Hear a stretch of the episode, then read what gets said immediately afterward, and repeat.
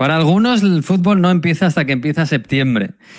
Para otros no empieza hasta que llegan los nubarrones, sí, esos que hay ahora mismo en el cielo, que llevamos una semana viendo en los cielos de España y de Europa. Y cuando empieza la Champions. Sí, la Champions nos lleva a tierra, nos pone los pies en la tierra y nos deja de tonterías y empezamos a hablar del balón. Porque sí, nadie mañana va a hablar de Arabia Saudí. Nadie va a hablar de qué hace Cristiano Ronaldo si juega en Persépolis o juega la Liga. Nadie va a hablar si el Chelsea está haciendo un nuevo movimiento financiero para mm, llenar sus camisetas de dinero. Nadie va a hablar de eso. Vamos a hablar de la Unión Berlín, vamos a hablar de Lamberes, nuevos en el club de los más grandes de Europa, y vamos a hablar de los clásicos, sí, de la Lazio, por supuesto, del Inter y del Lens, ese pequeño equipo que llega también a España a hacer cosas importantes. Sí, ha llegado la Champions. Bienvenidos a una nueva sesión de Onda Fútbol. En Onda Cero. A ver cómo termina, casi nunca termina en gol, casi nunca termina en gol, casi nunca termina en gol. El Messi hasta el fondo, casi nunca termina en gol. ¡Gol! ¡Casi nunca termina en gol! Onda Fútbol. Fútbol internacional con Miguel Venegas. Palla all'area di rigore, si gira Cassano, magico movimento, Balotelli, rete! David Villa darting through the middle. He's got it between the two, and he's won the game for Spain.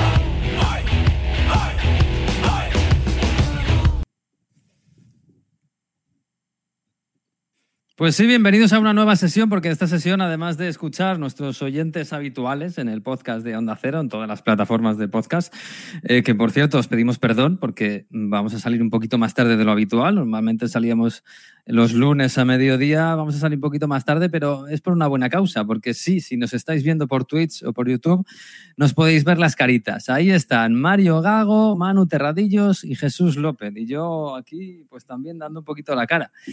Hola Jesús López, ¿qué tal? Muy buenas. ¿Qué tal? ¿Cómo estáis? Buenos días. Muy bien, ¿qué tal? ¿Estás bien? Pues bien, eh, después de este fin de semana ya eh, nos hemos olvidado de- del verano. Ya, del total. Mundial femenino no nos hemos olvidado precisamente porque hay unas cositas por ahí pendientes, pero, pero bien. Sí, hay deberes que hacer. Hola Mario Gago, muy buenas. Buonasera, ¿cómo estáis? Qué. ¿Qué tal Roma? ¿Está bien Roma? ¿Todo en su sitio? Todo caluroso, bien, sí, sí. Qué bueno, bonito. en Roma no se ha quemado ningún autobús hoy, pero ¿Ah? eh, el otro día encontraron, bajando a Roma, encontraron un cadáver en la estación de Roma Termini y bajando desde Milán solo tuve dos horas de retraso. Todo en orden en Italia. Ah, qué bien, que me gusta mi Roma, que pasen estas cosas bonitas. Sí, Mario va a estar ahí en el Lazio Atlético de Madrid, que es una gran razón para estos días viajar a Roma. Hola Manu Terradillos, bonjour. Bonjour, bonsoir, ¿qué tal? ¿Cómo estáis todos? Bien, estamos Aquí bien. ¿Qué Seguimos tal París? estirando el verano. El verano ¿Ah, sí? parisino. Sí, manga corta, pantalón corto. aún. Caray. Sin danas ni nada. Sin nada. Un Oye. poco de lluvia a veces, pero, pero mucho calor, mucho calor. Tengo que decir que me, me, me decepcionaba Imanu porque creo que es la primera vez que hacemos Twitch y no está de traje y, camisa y, y de todo, vamos. Chaqueta Guay, siempre, sí. Hemos perdido la elegancia, Manu, pero ¿qué Sí, es sí, esto? para uno que era elegante ¿eh? del equipo y, y Eh, vamos. si, si me saca de pantalla un segundo, si me sacan de pantalla un segundo, me pongo una. una No, no, no. así. Nada, déjate, estás así No, no, mejor. no, no. Estás así mejor. Con... Es que hace muchísimo, muchísimo calor, ¿eh? Muchísimo calor. Sí. Uy, pues ahora que se calienta la Champions ya ni te cuento. Bueno, el París juega contra el Dortmund, ¿eh? que no está nada mal. Me tienes que presentar un poquito al, al Lens 23-24, que me parece que se parece poco al Lens, al Lens anteriores. Pero bueno, pero sí, vamos a hablar de Champions. Y este Champions que empieza mañana, que empieza dentro de un ratito prácticamente, hay que hablar de un, un equipo muy especial. Sí, vamos a hablar de la Champions, hombre.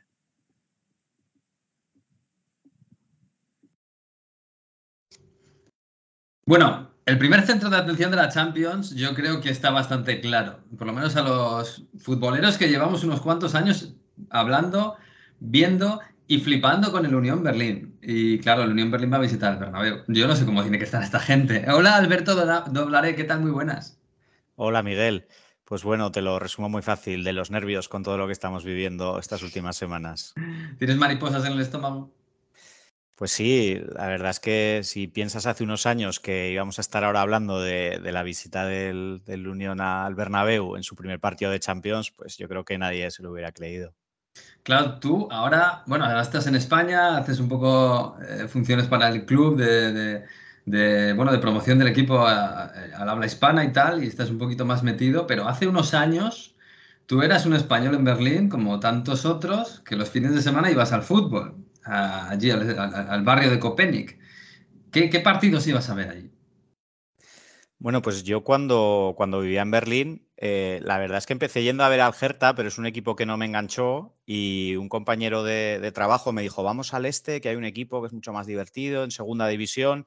Y el primer partido que recuerdo allí fue contra el San Pauli y la verdad es que me fascinó eh, lo que era la forma de vivir el fútbol allí. Gradas de pie, todo el mundo animando, tomando cervezas, música rock tanto en la previa como en el descanso. Y, y bueno, es algo a lo que no estaba acostumbrado en España y me gustó muchísimo. Entonces, el tiempo que estuve allí en, en Berlín fui varias veces, siempre con el equipo en segunda y ya de vuelta en España eh, llegó el momento de que tenía la opción de ascender y es cuando me planteé pues poder dar a conocer al club en español porque pensaba que había muy poco contenido y que su historia era muy interesante, ¿no? Claro, mí- hemos hablado los últimos años de, de cómo iba la Unión Berlín, que acababa de llegar a primera, Bundesliga, que le iba bien, que de repente se metía en Europa. Y la frase que yo escuchaba de la gente de allí es, bueno, a ver si se va a fastidiar esto. Con lo bien que estamos, que, tenemos aquí un ambiente súper súper guay, una atmósfera familiar, un equipo que es nuestro. A, ver si el éxito nos va, nos va a devorar. Bueno, más éxito que llegar a la Champions y estar en el Bernabéu jugando contra el Madrid. Ya no te digo si ganáis. Yo no sé, si, si morís de éxito estáis a punto de hacerlo. Bueno, yo diría hoy, eh, mierda, vamos al Bernabéu y esto tiene una historia, tiene una historia detrás, porque cuando el equipo estaba en segunda Bundesliga, eh, con opciones de subir en la parte alta de la clasificación, de hecho aquel año no se subió, pero los aficionados sacaron una pancarta que decía, mierda, vamos a ascender, que significaba un poco ese miedo o ese respeto a perder la esencia del club eh, subiendo a la máxima categoría. Eh, yo lo que he visto estos últimos años desde fuera y estos meses un poco más desde dentro del club es que se respeta mucho eh, esa esencia, esa pureza de club de barrio y dentro de lo que se puede, obviamente, eh, ya a este nivel en Champions y demás, pues obviamente hay muchas cosas que, que aquí en las que se está creciendo, el club es más conocido, pero en las líneas estratégicas y principales del club sí que se intenta mantener este espíritu de barrio. Aunque ya lo dijo un día Christian Arbeit, el director de comunicación, no podemos tener éxito en Bundesliga simplemente vendiendo salchichas y cervezas, que hay Mm. una parte de la afición muy tradicional que es lo que le gustaría, ¿no? Claro, ese es la doble, claro, la, la doble cara, ¿no? De, de estar ahí en, en la Champions y en la Bundesliga. Mario, tú has estado allí hace muy poquito y has vivido eso. Yo no sé si has notado que hay un cambio o que hay una tensión entre, el- entre la modernidad y, y la tradición y la, la- la- la vida social del barrio.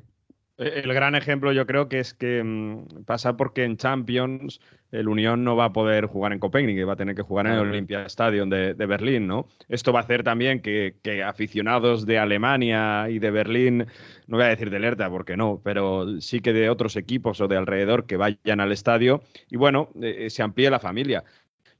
Yo creo que eso es compatible, Alberto, ¿no? Y, y además ahora, después de este partido en el Bernabéu, con todos los aficionados que van a viajar, se van a mostrar también en Madrid, porque más de 3.000 aficionados, muchos de ellos a ver cómo, cómo entran al estadio, bueno, se va a permitir eso, que, bueno, tú puedes seguir a la Unión, pero que sepa la gente que seguir a la Unión significa un determinado tipo de, de seguir al fútbol de un determinado tipo, ¿no? Eso es. Y un poco lo que he intentado desde que empecé con la cuenta es siendo consciente de que estaba dando a conocer el club, que más gente, pues igual estando en Berlín, podía ir al estadio y demás, que respetaran la forma de entender el fútbol que se tiene allí, un fútbol muy, muy tradicional, se puede ver en el estadio con ese marcador manual, Mm. o la forma de tratar las previas allí, que a la gente no le gusta, por ejemplo, que se hagan muchas fotos, este tipo de cosas, que se viva un ambiente muy, muy auténtico.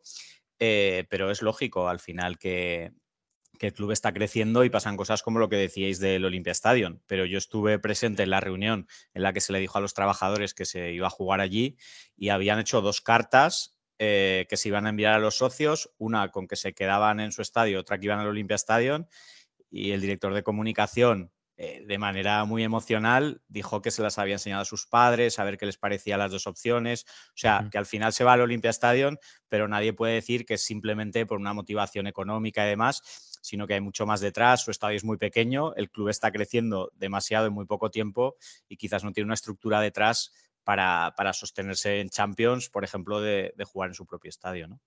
Sí, hay que recordar que el equipo es de los socios, eh, va a seguir siendo así, y que esto no es una decisión que hayan tomado eh, el presidente o el dueño, eh, vamos al Olympia Stadium a vender entradas, que es una cosa mucho más, Sí. bueno, en realidad mucho más familiar, ¿no? Esto, es- esto sigue siendo así.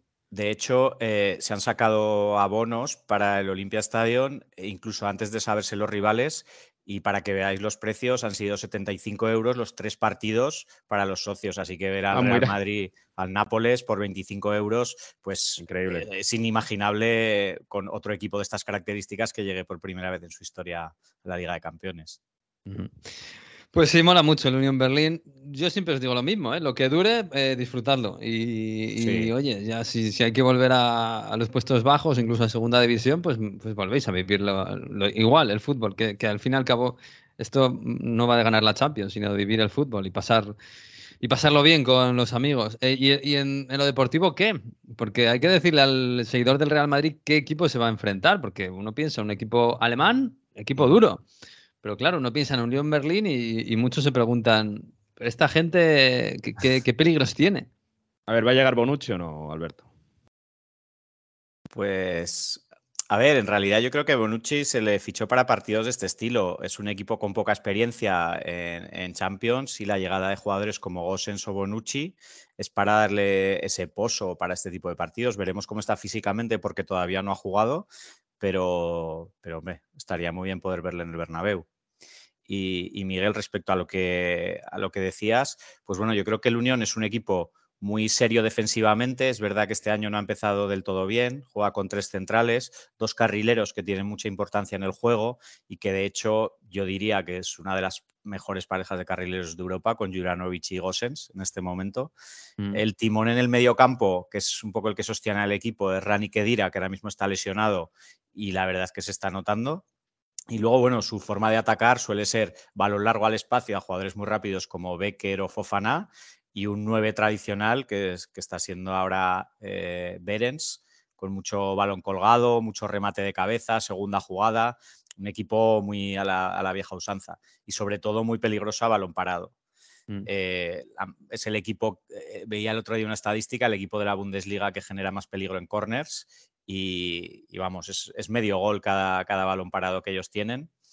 Eh, lo que sí que me da a mí un poco de miedo es que el Unión es un equipo que cuando recibe un gol y ellos son los que tienen que generar juego, les cuesta mucho. No tienen ese jugador diferencial que sepa dar el último pase. Eh, entonces se ha visto en estos dos últimos partidos de la Bundesliga que han perdido, que se han puesto por detrás en el marcador, el rival se ha replegado un poquito y a ellos les ha costado. Entonces a mí me da la sensación que va a depender mucho de, de si el Unión es capaz de meter un gol, meterse atrás y hacer su juego al que está acostumbrado de salir a la contra, o se pone muy pronto con algún gol por detrás y son ellos los que tienen que generar, que entonces lo veo bastante complicado, sobre todo en un escenario como el Bernabéu.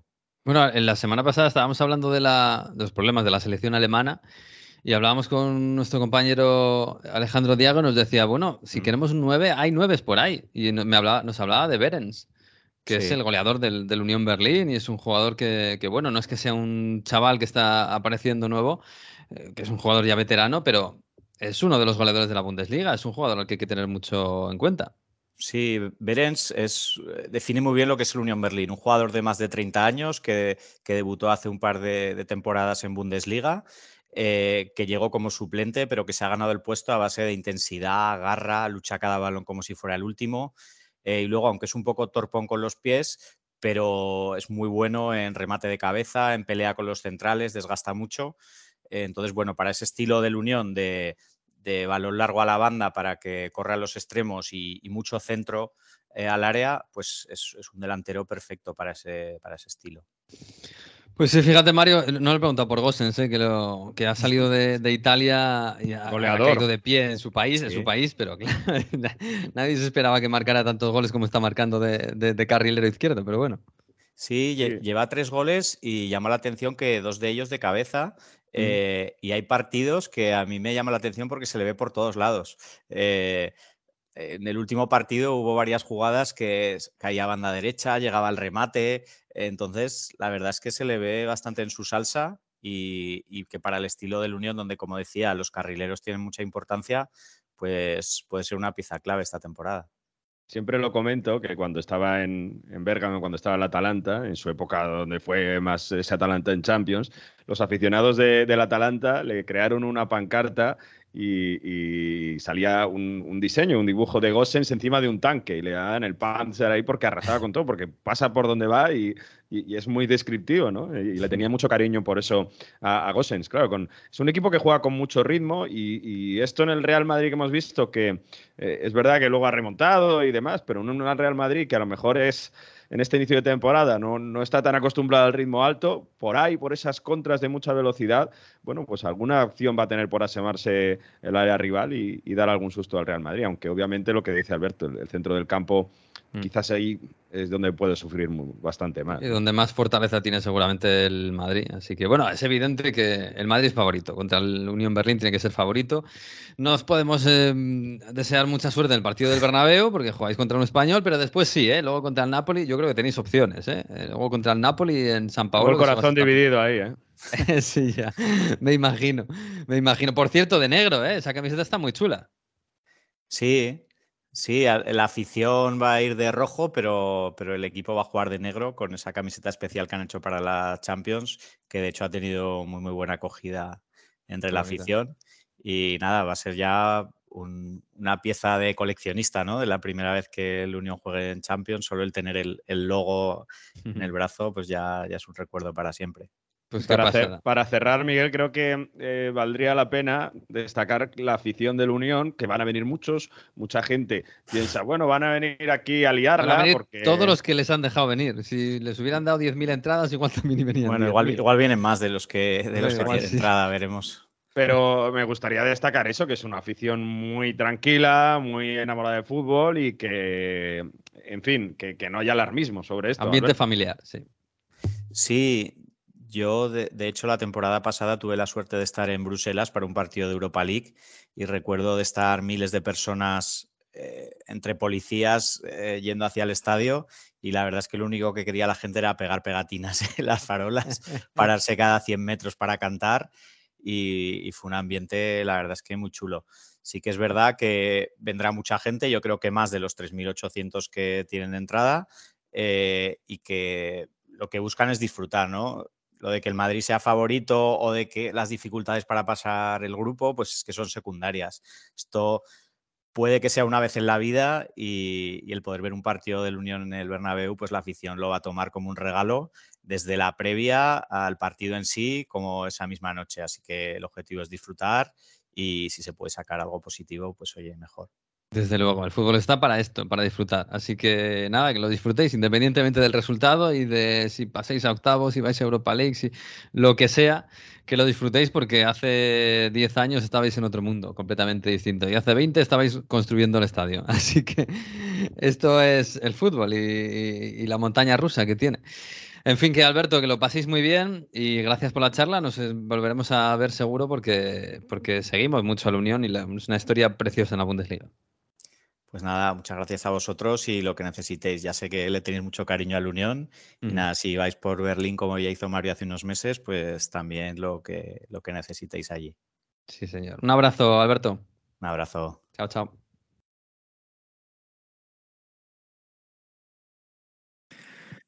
Pues sí, pues va a ser uno de los alicientes de la Champions de esta semana. Va a ser el miércoles, pero antes, bueno, el Barça va a jugar contra el Amberes, que ya habrá tiempo de qué bonita ciudad, por cierto. Eh, habrá, habrá tiempo de hablar de los de Jensen y Aldelbeiren, etcétera, aunque el Barça es muy superior. Y el Atleti va a jugar contra el Lazio, Mario. Eh, no sé, la Lazio viene de ser goleada y humillada este fin de semana. Es verdad que contra un gran equipo. Pero no sé, a mí me parece quizás un partido bastante igualado y bastante bonito, ¿no? Teniendo en cuenta que el Lazio es un equipo que propone, igual al Atleti le viene bien. Equipo propositivo con Sarri, equipo que ha empezado muy mal la temporada, más allá de la goleada que recibe en casa de la Juve, porque ha ganado un partido solo, quizá el que menos esperaba, que era en casa del Napoli, en casa del actual campeón, que hizo mm. muy bien a la contra contra el equipo de Rudy García. Pero bueno, Napoli tiene sus problemas y ya lo contaremos más tarde. Pero es una Lazio que ha encajado siete goles en cuatro partidos, donde defensivamente no ha cambiado mucho, pero aún así el rendimiento ha bajado de forma notable y donde sí que parece que eh, se está notando mucho es el centro del campo, el amigo Milinkovic Savic, que decidió irse a Arabia, ha llegado Wendusi, todavía no es titular, los minutos que ha tenido siendo banquillo han sido buenos y, y, luego también pues a ver qué pasa si entra eh, vecino ahí, a, a, ver quién acompaña a Luis Alberto. Parece que puede haber una pequeña revolución con Robela, el, el ex Juve, eh, para, para, intentar dominar y, y, es verdad que mm, el guion del partido parece que Sarri va a intentar dominar, abrir mucho el campo con Zacaño y Luis Alberto, buscar a Inmóviles y ahí el Atleti con defensa 5, pues aguantar los golpes y, y, contraatacar contra una defensa que digo eh, que no acaba de convencer. De hecho, parece que va a entrar Patrick por Casale. Y lo que sí que es verdad es que Simeone va a ser recibido como un héroe, el Lazio, porque ganó el último escudeto del equipo. Hombre, claro. Normal. Eh, yo diría que, si no me corriges, más que eh, la amenaza, más que inmóvil, ya no es tanto inmóvil como Sacañi, ¿no? Es casi un poco el, el jugador de ataque que, que, más ilusión ahora genera en la Lazio porque tiene ese, ese toque de imprevisibilidad, ese, esa capacidad de saltar al uomo, como dicen aquí, ¿no? de driblar, de hacer el regate y de, si no hay ayudas en esa banda, pues generar superioridad. La Lazio con espacio lo hemos visto contra el Napoli muy bien, sobre todo Luis Alberto se exalta, Luis Alberto que también anotó contra, eh, contra la Juve y, y, viene de hacer dos golazos porque contra el Napoli hizo de tacón, está de verdad en un estado de forma muy bueno y yo creo que ahí va a estar la clave del partido. ¿Cómo está Luis Alberto? ¿Cómo eh, van a estar las dos bandas que acompañan a Inmóvil? Yo creo que con esa defensa 3, eh, con un Chiro Inmóvil que le está costando entrar en forma, el Atleti lo puede aguantar bien. Yo tengo el miedo de que no salga un partido muy bloqueado, que el Atleti no se defienda demasiado. Bueno, lo veremos. La verdad es que en teoría Sarri quiere jugar. Veremos si, si, lo hace también contra el Atleti, teniendo en cuenta cómo es el Atleti. ¿Y el Inter qué? Porque el Inter va a jugar contra la Real en, Anoeta y esta gente sí que da un poquito de miedo, ¿no? Después de lo del sábado. Es que el Inter da una sensación de que sabe qué hacer en cada momento que es, eh, claro, eh, determinante, sobre todo contra un Milan que defensivamente pues no, no supo cómo pararlo, porque tenemos a un Marcus Turam que físicamente pues casi hasta recuerda a Lukaku, porque a la contra eh, se llevó por delante a Tío, a, a, la defensa del Milan y luego hace un golazo, el golazo del 2 a 1 en el derby, que ganan 5-1 en San Siro este sábado. Además de, de, jugar con ritmo, tener varias opciones, salir a la contra, dominar con el centro del campo de Enquitarian, Sananoglu, Varela, entrar por bandas con Dumfries y Di Marco, ser peligrosos a balón parado gracias a las asistencias que da Di Marco desde los cornes o, o, o en faltas laterales. Y además, utilizando gente en el banquillo que ya se ha demostrado que tiene una calidad notable, como es Davide Fratesi, que decide el partido contra Ucrania de Italia, donde se está jugando el europeo y no es titular todavía en el Inter. Tiene pues goles el chico, ¿eh? Da, claro, y además tiene muchísima personalidad y, tiene mucha llegada desde atrás. En fin, eh, está en estado dulce, es muy larga la temporada, pero ahora mismo el Inter es del, probablemente el mejor equipo en forma de, de, de, Europa, quizá con el Manchester City, pero es que ha recibido un gol en cuatro partidos y ha anotado 13. O sea, que es que es, mm. además marcando una manita contra el Milan. Está muy bien el Inter. Sí, el Inter, recuerdo que el Inter, el Madrid y el Manchester City son los equipos que lo han ganado todas las grandes ligas. Eh, porque Manu en Francia, el París no ha ganado todo, obviamente. Está el Mónaco líder. Eh, el Lens, ¿qué podemos decir del Lens? Que es el rival del Sevilla esta semana también en Champions. Que otros años hemos hablado muy bien de ellos, sobre todo un equipo a la contra, un equipo que tenía mucho ritmo, pero que están en el peor momento del último lustro, ¿no? A ver, es un equipo que yo creo que nos lo han cambiado este verano y no nos hemos dado cuenta. Es decir, que en un momento dado han puesto otros jugadores o lo que sea y cuando ha empezado la Liga pues no eh, es un equipo que además se ven en las pérdidas de los jugadores que ha tenido este verano el problema. Era un equipo que era muy rocoso, muy firme atrás, con un centro del campo físico y con un goleador que estaba de racha, que era Luis, eh, Luis Openda. En ese centro del campo destacaba Seco Fofana. Se han ido los dos, pues ahora el equipo se ha quedado sin gol. Eh, mantiene la defensa, tiene al portero que fue el, Zamora de Francia, Samba, tiene a Danso, por ejemplo, en la defensa, pero claro, cuando tienes solo defensa y no tienes ataque, pues no ganas los partidos. Y si encima no empiezas bien, eh, porque este año ha empezado, eh, es tremendo. O sea, un punto de 15, ha perdido cuatro partidos de cinco. El propio técnico Franqués decía después de la última derrota contra el Mets, claro, si pierdes en cinco partidos, tantos ya como la temporada pasada, mm. Pues es que algo va mal. Él se negó a decir crisis, eh, pero va muy, muy mal. Eh, es un equipo que, bueno, por ejemplo, contra el PSG acabó goleado, aunque tardó un poco el PSG, es decir, mantiene el bloque defensivo más o menos, no es donde más ha perdido. Entonces, si tardas en hacerle gol, puede, pues eso, que se, se quede ahí atrás, eh, que te aguante bien, pero en un momento dado en el que encaje un gol, si tiene ya que salir al ataque, eh, es donde va a sufrir mucho. Eh, han fichado a Wahi, que es un chaval francés de 20 años, eh, que la temporada pasada creo que fueron 20 goles los que marcó, pero me parece que es un fichaje también un poco de estos de última hora, porque de, habían conseguido tanto dinero por Openda y por Seco Fofana que al final no fichaban a nadie, no venía nadie, no venía nadie, al final pagaron 30 millones por él, el Montpellier, y es un jugador que no ha marcado aún, es un jugador muy joven. Entonces, Mm. el alto ya de por sí al, al Lance y luego ya, ahora incluso a la Liga de Campeones, yo creo que va a ser muy, muy grande. Es un equipo que pues pasó lo que le pasa a muchos equipos, entre comillas, pequeños, que hacen una buena temporada, que tienen dos o tres jugadores que destacan y que enseguida estos jugadores se van a otro sitio. Mm. Eh, no es Pues sí. lo que fue el año pasado. Sí, sí, desde luego. El otro día es que lo estuve mirando y, y dispararon 31 veces y no marcaron ningún gol contra el Mets. Así que está en el mejor momento que se le puede tratar ahora mismo el Lens. ¿Y el París qué? Porque, bueno, el partido yo creo que... El movimiento de hombros porque es, no sabemos. Lo de siempre. Bueno, va a jugar contra el Dortmund, que es el partido a priori más bonito de la jornada. El Dortmund está como siempre, ¿eh? que el Dortmund, el partido del sábado del Dortmund fue lo, lo de siempre. Empezamos perdiendo, un desastre atrás, de repente acabamos remontando y todos somos muy felices. Pero esto, pues, esto es una moneda al aire, ¿no? Porque el Paris Saint Germain contra el Niza no dio ninguna sensación de mejora. Le pasó lo mismo que en los dos primeros partidos. Eh, terminó aquí perdiendo, no empatando, pero yo creo que tal vez es un poco por el, por el parón de selecciones. Eh, el problema es que dejó muchas dudas por eso, por eso precisamente, porque volvió a parecerse al de los dos primeros partidos, en los que empató. Eh, un equipo que no tenía la fórmula para atacar, no, no encontraba la forma, digamos, de abrir la puerta, de llegar a la portería rival, y eso que tiene un ataque de lujo con, con Gonzalo Ramos, con Mbappé, con Dembélé, con Colomwani.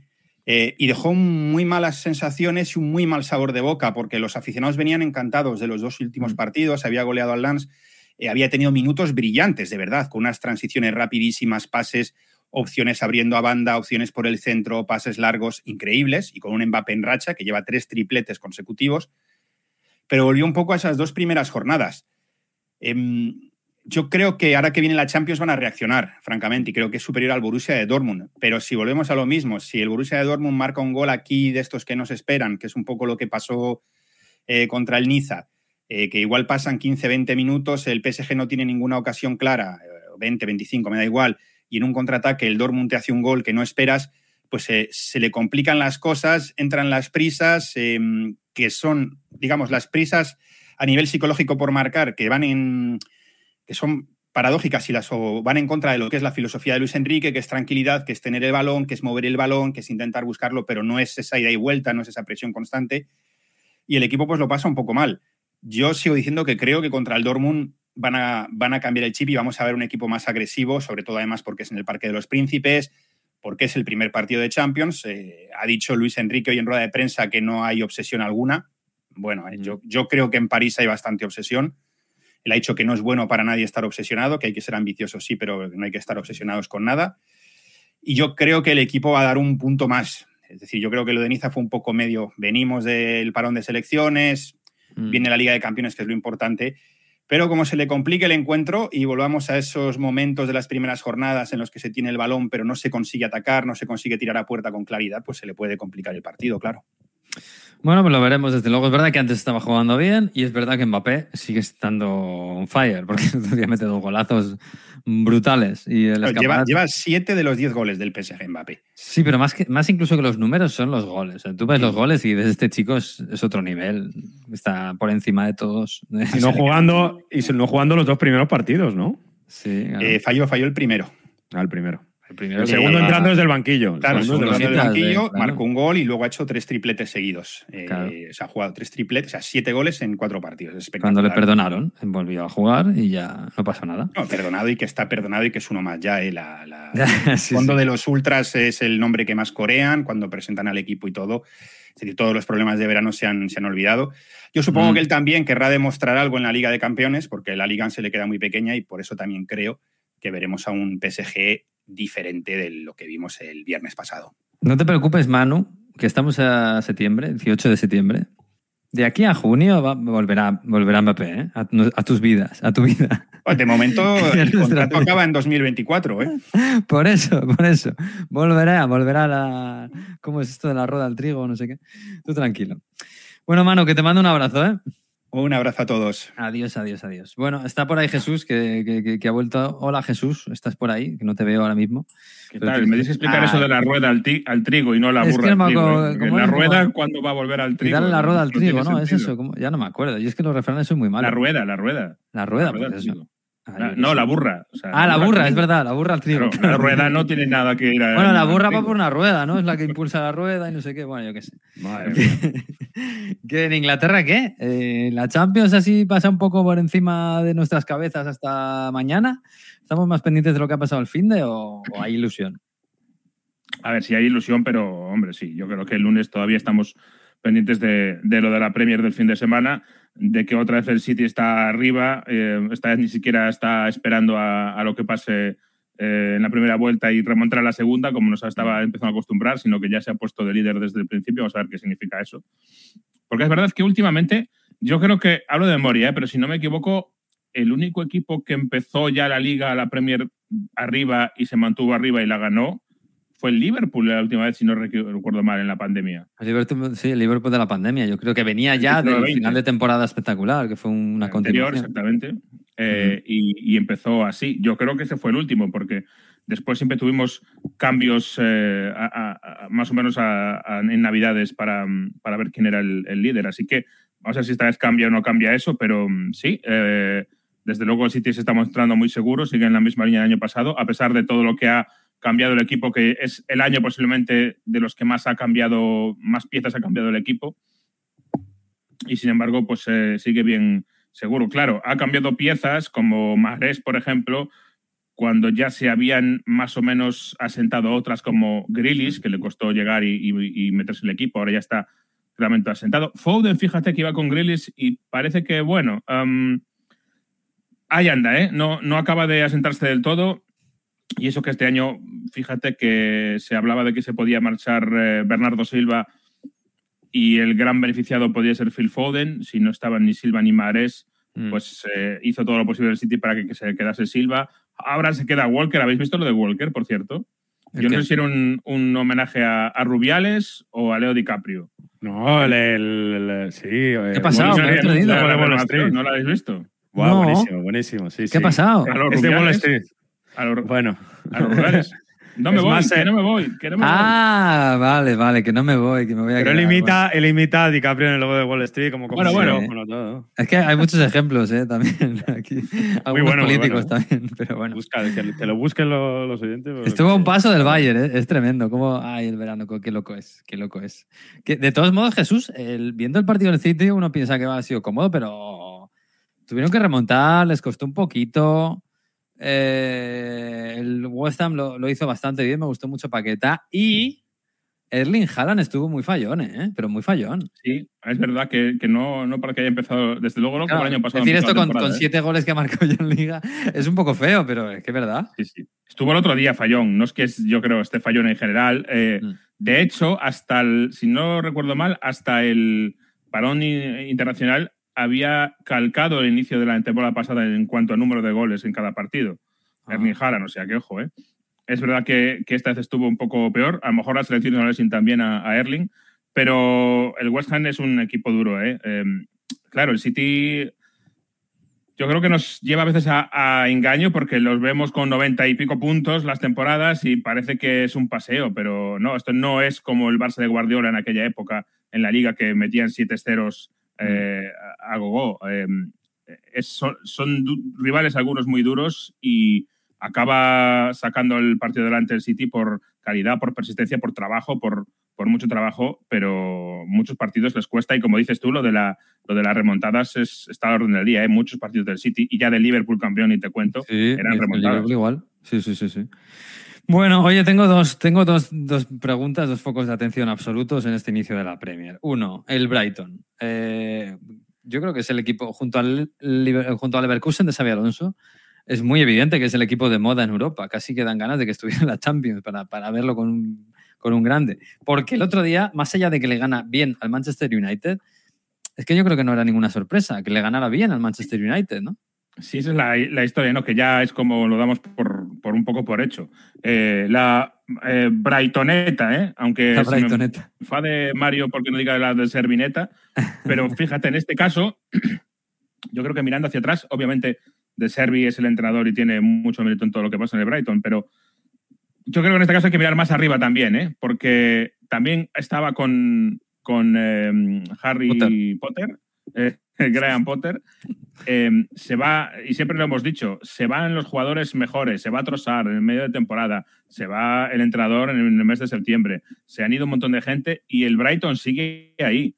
Eh, hay un secreto del Brighton que un día tendremos que entrar, que es un algoritmo.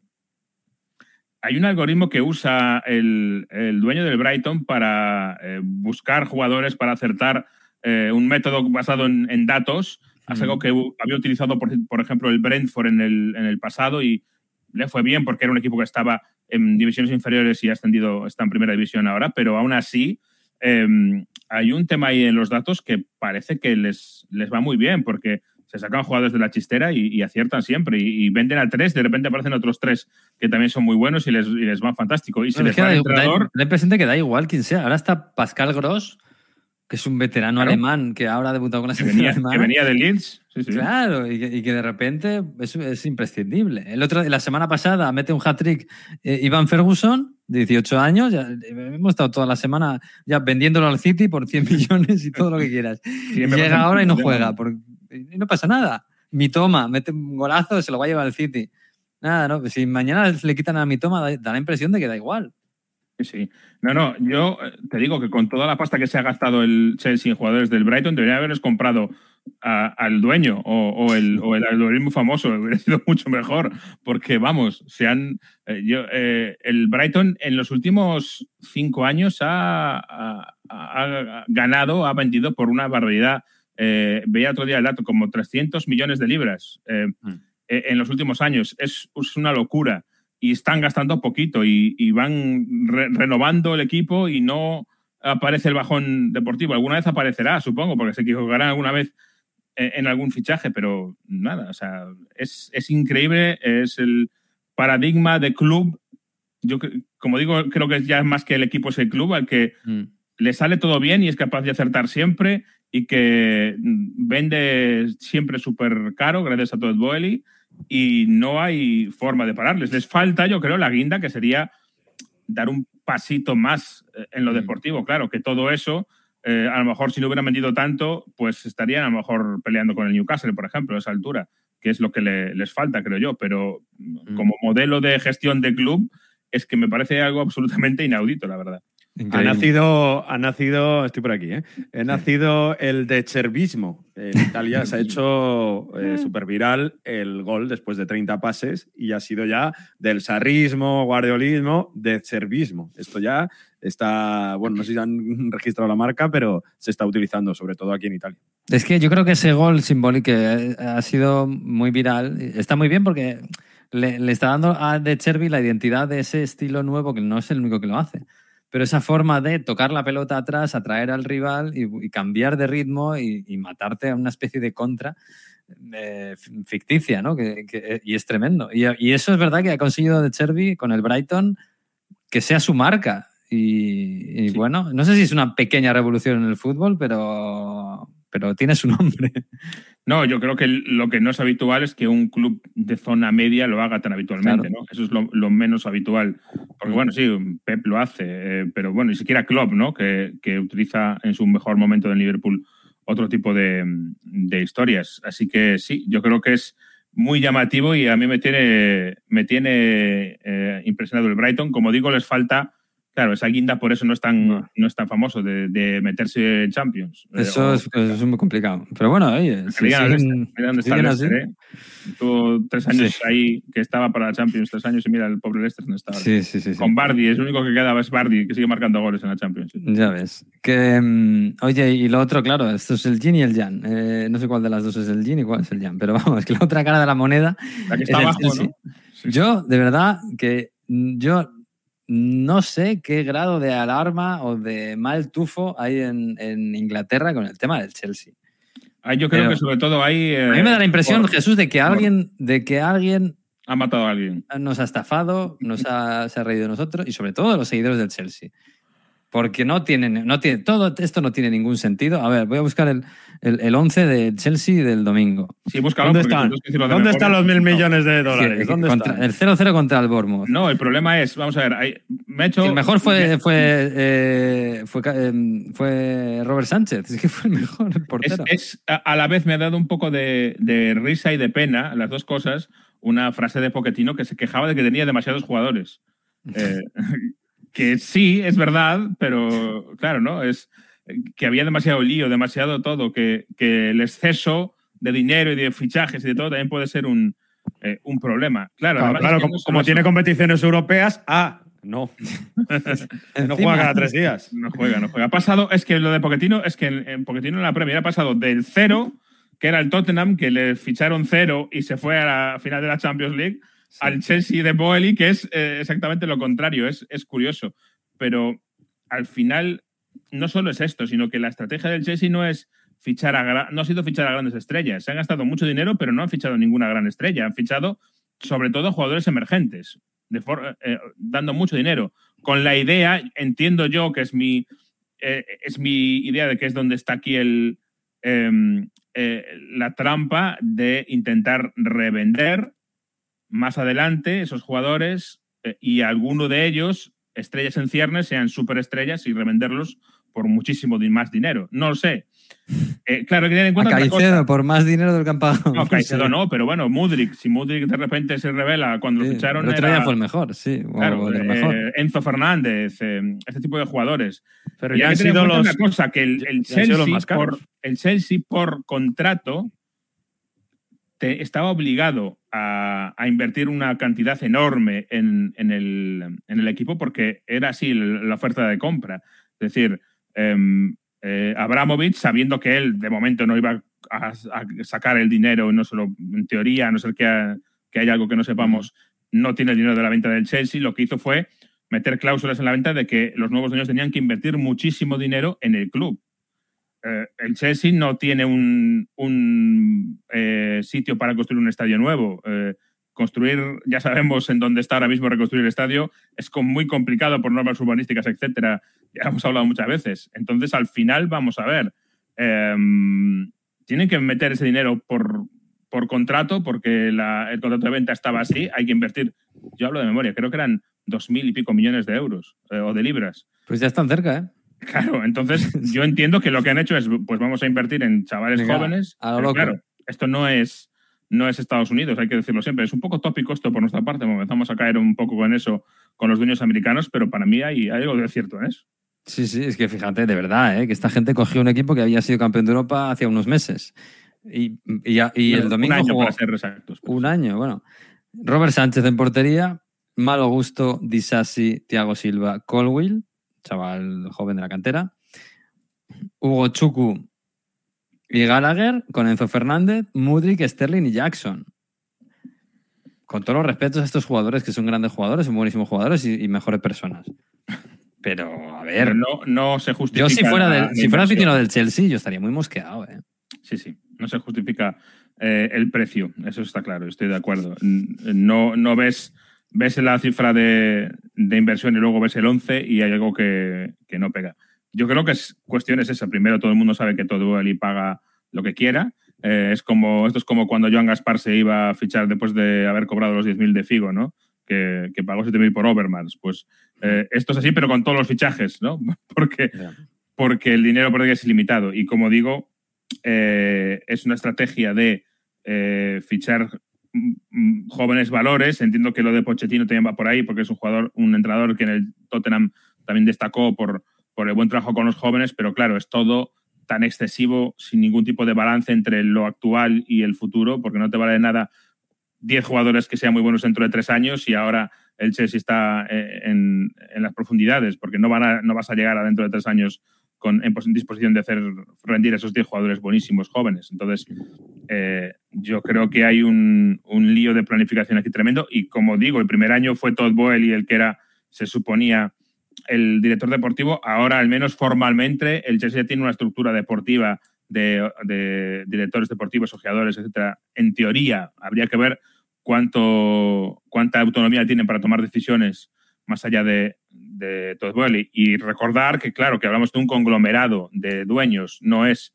eh, un dueño aquí, no es. Eh, no es Abramovich, no, no es Abramovich que, tiene, que es una voz y punto, no, no, es un Mm. conglomerado enorme de mucha gente que ha puesto dinero ahí que habrá que ver cómo es el gobierno de ese club. La verdad es que mm, es, es una situación muy, pero que muy complicada. El otro día yo creo que se murieron de, de pena y de morriña los aficionados del Chelsea decían que fue Marina Granovskaya a ver un partido del, Mm. del Chelsea a, a Stamford Bridge. Se deben estar haciendo cruces todos. Madre mía, Marina. ¿eh? Madre mía, yo de verdad no, no, no, te- no tengo más información que la que leo. Pero a ver si estábamos todos mirando al Newcastle y señalando con el dedo y estábamos tapándonos al Chelsea.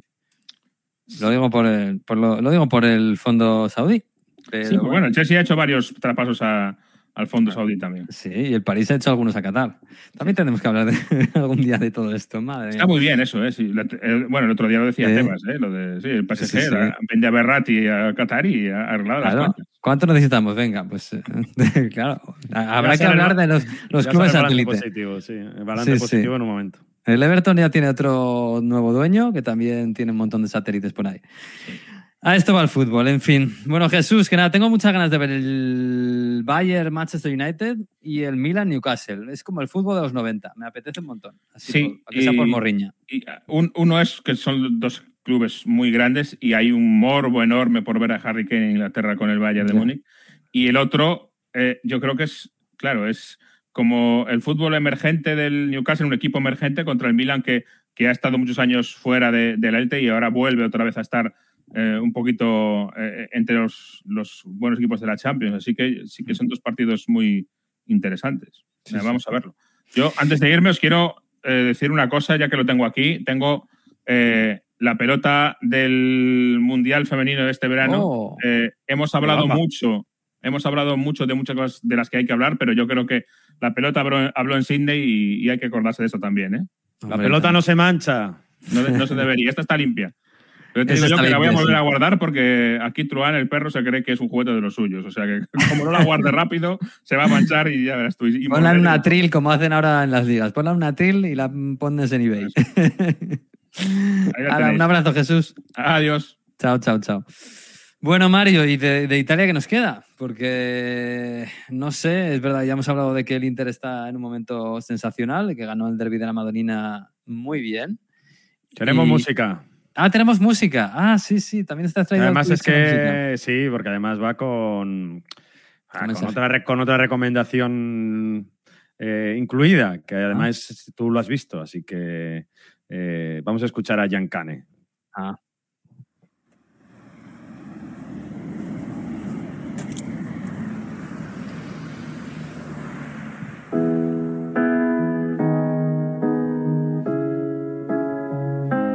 Lo he visto, sí lo he visto.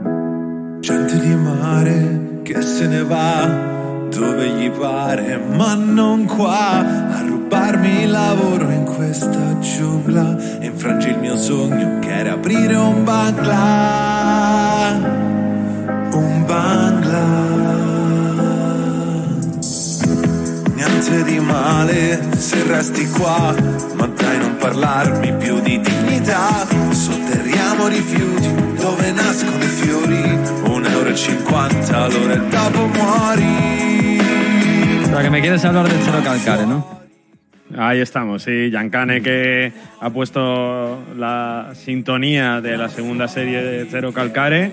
En español creo que se llama Este mundo no me hará mala persona, Questo Exacto. mondo no me renderá cativo. Muy reivindicativa, muy centrada en lo que pasa en los barrios satélites de Roma. Hombre, estoy en Roma, pues aunque Cero Calcare es muy de la Roma, pero había que ambientarlo con esto. Recomendamos mucho esta serie para aprender italiano con acento romano y para entender lo que se vive en los uh, eh, barrios satélites de Roma hoy día.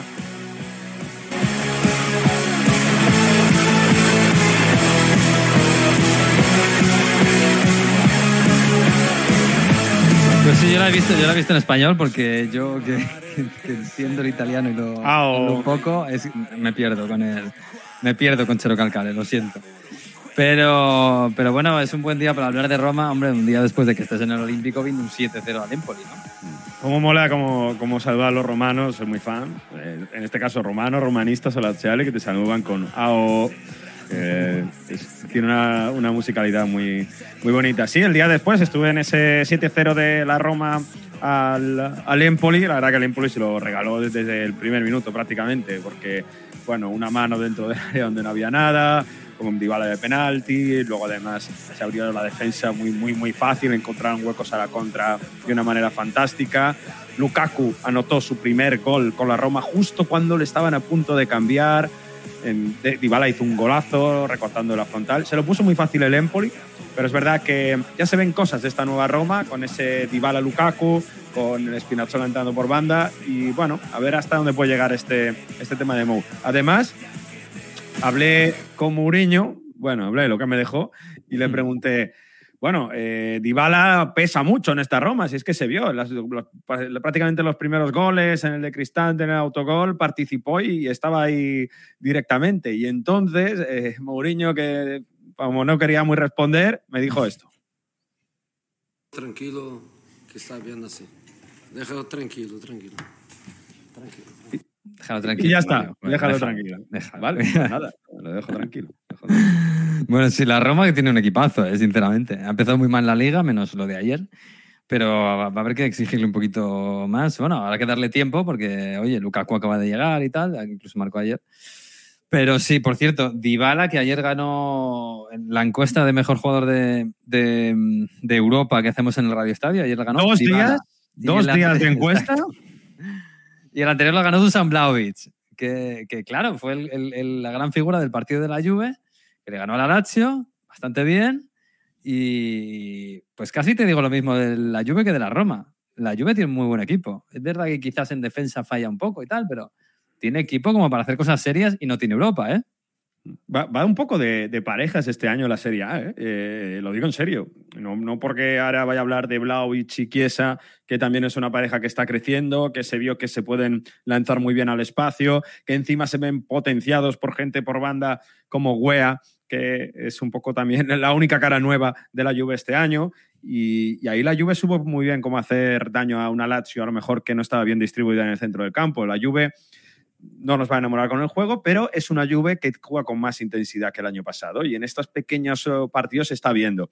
Cuando tiene que llevar el peso del partido, hacer que los equipos se abran, a lo mejor le cuesta un poco más, esto no es nuevo, pero cuando encuentra un rival que a lo mejor, bueno, pues deja algo de espacio, ahí, ahí te mata. Y decía lo de las parejas.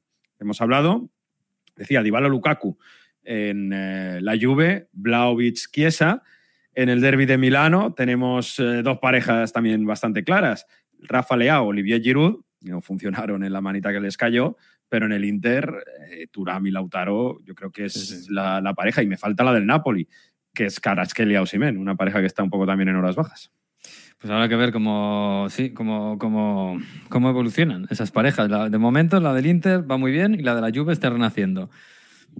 Stand-by con, con las otras dos, pero bueno, vamos a ver. La verdad es que tiene muy buena pinta. Tiene buena pinta la Serie A, ¿eh? Luego Sí. esto evoluciona como evolucione, pero Juve, Inter, incluso Milan más o menos. Déjame hablar, déjame hablar del Milan eh, muy brevemente, Sí. porque como lo hemos oído, que juega contra el Newcastle en Champions, pero después de esta manita ha habido muchísimas críticas, muchísimas, muchísimas críticas a Pioli, porque los goles analizándolos, ya sabes que aquí en Italia se mira el detalle, quién ha fallado, quién no ha hecho. Ha habido primero eh, una crítica enorme sobre poner a Calabria de falso volante, ¿no? De, de ponerle un poco como que sube por banda, de, de tenerle ahí en el centro del campo para tapar huecos cuando suben otros centrocampistas. Eso está muy de moda, sí.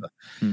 Ha, ha sido un desastre total, al punto de que el Inter le dejaba libre a Calabria, porque como no tiene esa capacidad de distribuir juego, y entonces crea superioridad para recuperar el balón en otros lados. Esto, criticadísimo. Y sobre todo, si vas a mirar los goles, lo que te decía, el, movimiento de delantero que viene a recibir, arrastra defensas, y esto hace que haya una contra por el otro lado, 1-0 de Marcus Thuram, han hecho una, un paragón, me sale, una comparación cuando Pioli jugaba en la Lazio, perdón, cuando Pioli entrenaba a la Lazio, y al revés, cuando Pioli entrenaba al Inter y Simone Inzaghi a la Lazio, cuando Pioli entrenaba al Milan todavía, y Simone Inzaghi a la Lazio, perdón por el lío, ya, me he enterado, ya me he enterado, con, con un gol idéntico de la Lazio al Milan de Pioli. Y entonces está diciendo, si es que no aprende, si es que cinco derbis perdidos en 2023, 12 goles recibidos, un solo gol hecho, es que no aprendes. O sea, tú puedes, te puedes creer que, que un partido no sale, pero es que llevamos todo el año con que no salen las cosas y sobre todo recibiendo goles en los primeros minutos. Estuvieron los dirigentes del Milan en el vestuario, ya no está Maldini y Masara, lo sabéis, pero sí Cardinal, el presidente americano, y hay un humo de run run en torno a Stefano Pioli, porque ya no tiene a nadie que le sostenga fuerte la dirigencia, que a ver cómo evoluciona, a pesar de esta revolución que ha habido en, en esta, eh, en este Milan con hasta nueve jugadores nuevos. Verdad que ha fichado, ha fichado, pero hombre, lo de Pioli, a Pioli hay que hacer un monumento después de lo que hizo con la liga, que la tiene tatuada en el brazo. Y, es verdad que, bueno, habrá que exigirle un poquito más, pero... Ah, bueno, tenemos, pase- podemos escucharle, ¿eh? Podemos escucharle porque le dijeron... Perché devi Sì, chiedere sì. scusa ai tifosi? Eh, Perché secondo te abbiamo tifosi? Perché secondo te abbiamo perso apposta? Secondo te volevamo perdere il derby? Secondo te volevamo prendere 5 gol dall'Inter? Siamo dispiaciuti. Chiedere, secondo me devi chiedere scusa quando non fai volutamente una cosa. Tienes Cabreado. que pedir perdón cuando no tiene, cuando no haces que eh, eh, cuando no haces eh, queriendo una cosa y, y se encara al periodista diciendo ¿Tú crees que, tienes que, te- crees que tenemos que pedir perdón? ¿Quieres- ¿Crees que queríamos perder el derby? ¿Crees que queríamos recibir cinco goles? Muy cabreado, no lo había escuchado nunca a Pioli así. ¿eh? Sí, sí, sí, sí. Pues sí, pues veremos la evolución de este Milan que empezó muy bien y que ha tenido un traspiés muy gordo, muy gordo, pero no deja de ser un partido. Es verdad que es un partido que duele, el derby de la Madonina, pero lo veremos, lo veremos. En fin, vamos a cerrar. Está por ahí Víctor Gómez, el profesor. Ha empezado el curso, por supuesto, y viene el profesor a contarnos eh, con sus cuadernos de Heródoto historias del curso de Historia Futbolística 2023-2024. Y esta semana, pues hombre, era un poco obvio. Nos vamos a ir a Chile.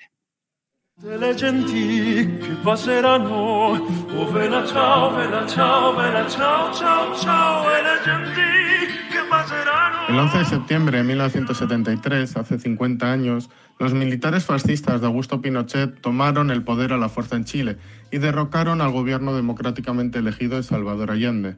El golpe de Estado chileno conmocionó al mundo. También lo hizo el ver a Estados Unidos apoyando a los militares golpistas o la imagen de un Allende dentro del Palacio de la Moneda bombardeado sin piedad. Pero también se debe comentar que, por desgracia, fue uno de los primeros casos en los que una dictadura sudamericana utilizó el fútbol con fines propagandísticos. El fútbol tuvo mucha importancia en las relaciones exteriores y sobre todo en la limpieza de la imagen del régimen de Pinochet. Ese mismo 21 de septiembre, la selección chilena debía jugar el partido de clasificación al Mundial de 1974 contra la Unión Soviética en Santiago de Chile. Los soviéticos, alegando sobre todo que el Estadio Nacional de Santiago, lugar donde se debía disputar el encuentro, se había transformado en una gran prisión y campo de tortura, se negaron a participar en protesta contra la nueva dictadura de Pinochet. Chile, en cambio, sí salió al campo de todos modos, jugando unos minutos de una farsa, un partido que acabó en 1-0 y con los chilenos clasificados. Pinochet contó durante mucho tiempo con el apoyo del fútbol mundial, incluido el de la estrella de la selección nacional chilena, Elías eh, Figueroa, el futbolista más importante de la historia de Chile, convertido en uno de los símbolos de propaganda del régimen. Pero también tenemos la imagen contraria, con el hijo de una represaliada por la dictadura, por un exiliado político, que gracias al fútbol pudo escapar, no sin antes negar la mano al dictador. Estamos eh, hablando de Carlos Caselli, el colocolino, símbolo de la lucha contra la dictadura chilena, que encontró en España y en particular en el Levante su vía de escape a la represión de Pinochet. Este fin de semana, durante el partido de, de la primera división chilena entre Colo Colo y Copiapó, la hinchada colocolina desplegó una gran pancarta para conmemorar ese 50 aniversario del golpe fascista en Chile. En ella aparecen los rostros de Allende y de Caselli, y desde luego porque no caben las 42 víctimas mortales de la dictadura, ni los miles de desaparecidos que aún se desconoce su incierto destino. Cabe recordar que en el Estadio Nacional de Chile todavía hoy hay un sector que sigue sin ser modernizado, sin, sin, ser limpiado, sigue sin ser utilizado. Una pequeña porción de la grada que se deja vacía en cada partido, para que la historia no se olvide. No se ha tocado nada, excepto para colocar una frase forjada a hierro.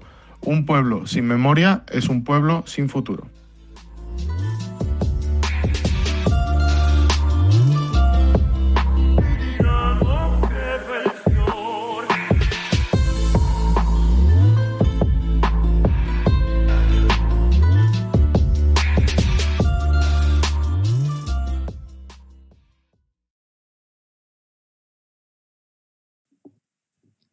Pues sí, desde luego, estamos conmemorando estos días lo que pasó en Chile y el fútbol también estuvo como en todo. Bueno, Mario, te, te, te despido porque tienes mucha plancha, tienes mucha Lazio, mucho, mucho, mucho italiano por ahí, mucho Doble- italiano, mucho doble, doble- italo-español. Sí, sí, sí, sí. Así que te mando un abrazo, ¿eh? Abrazo, buena semana de Champions, que nos gustan mucho la Champions. Sí, señor, nos encanta, nos encanta. Bueno, pues nosotros nos marchamos, nos marchamos nosotros, pero ahora, si estáis en Twitch o en YouTube y os quedáis enganchados, vais a escuchar, eh, como siempre, Rocío Martínez y Edu Pidal con el Radio Estadio Noche, que van a tener mucho que contar de la previa de Champions, de Liga de Campeones. Así que os dejamos con ellos y a los del podcast, pues os remitimos a la próxima semana. Que paséis una gran semana, que hay Champions y mola mucho. Y adiós a todos.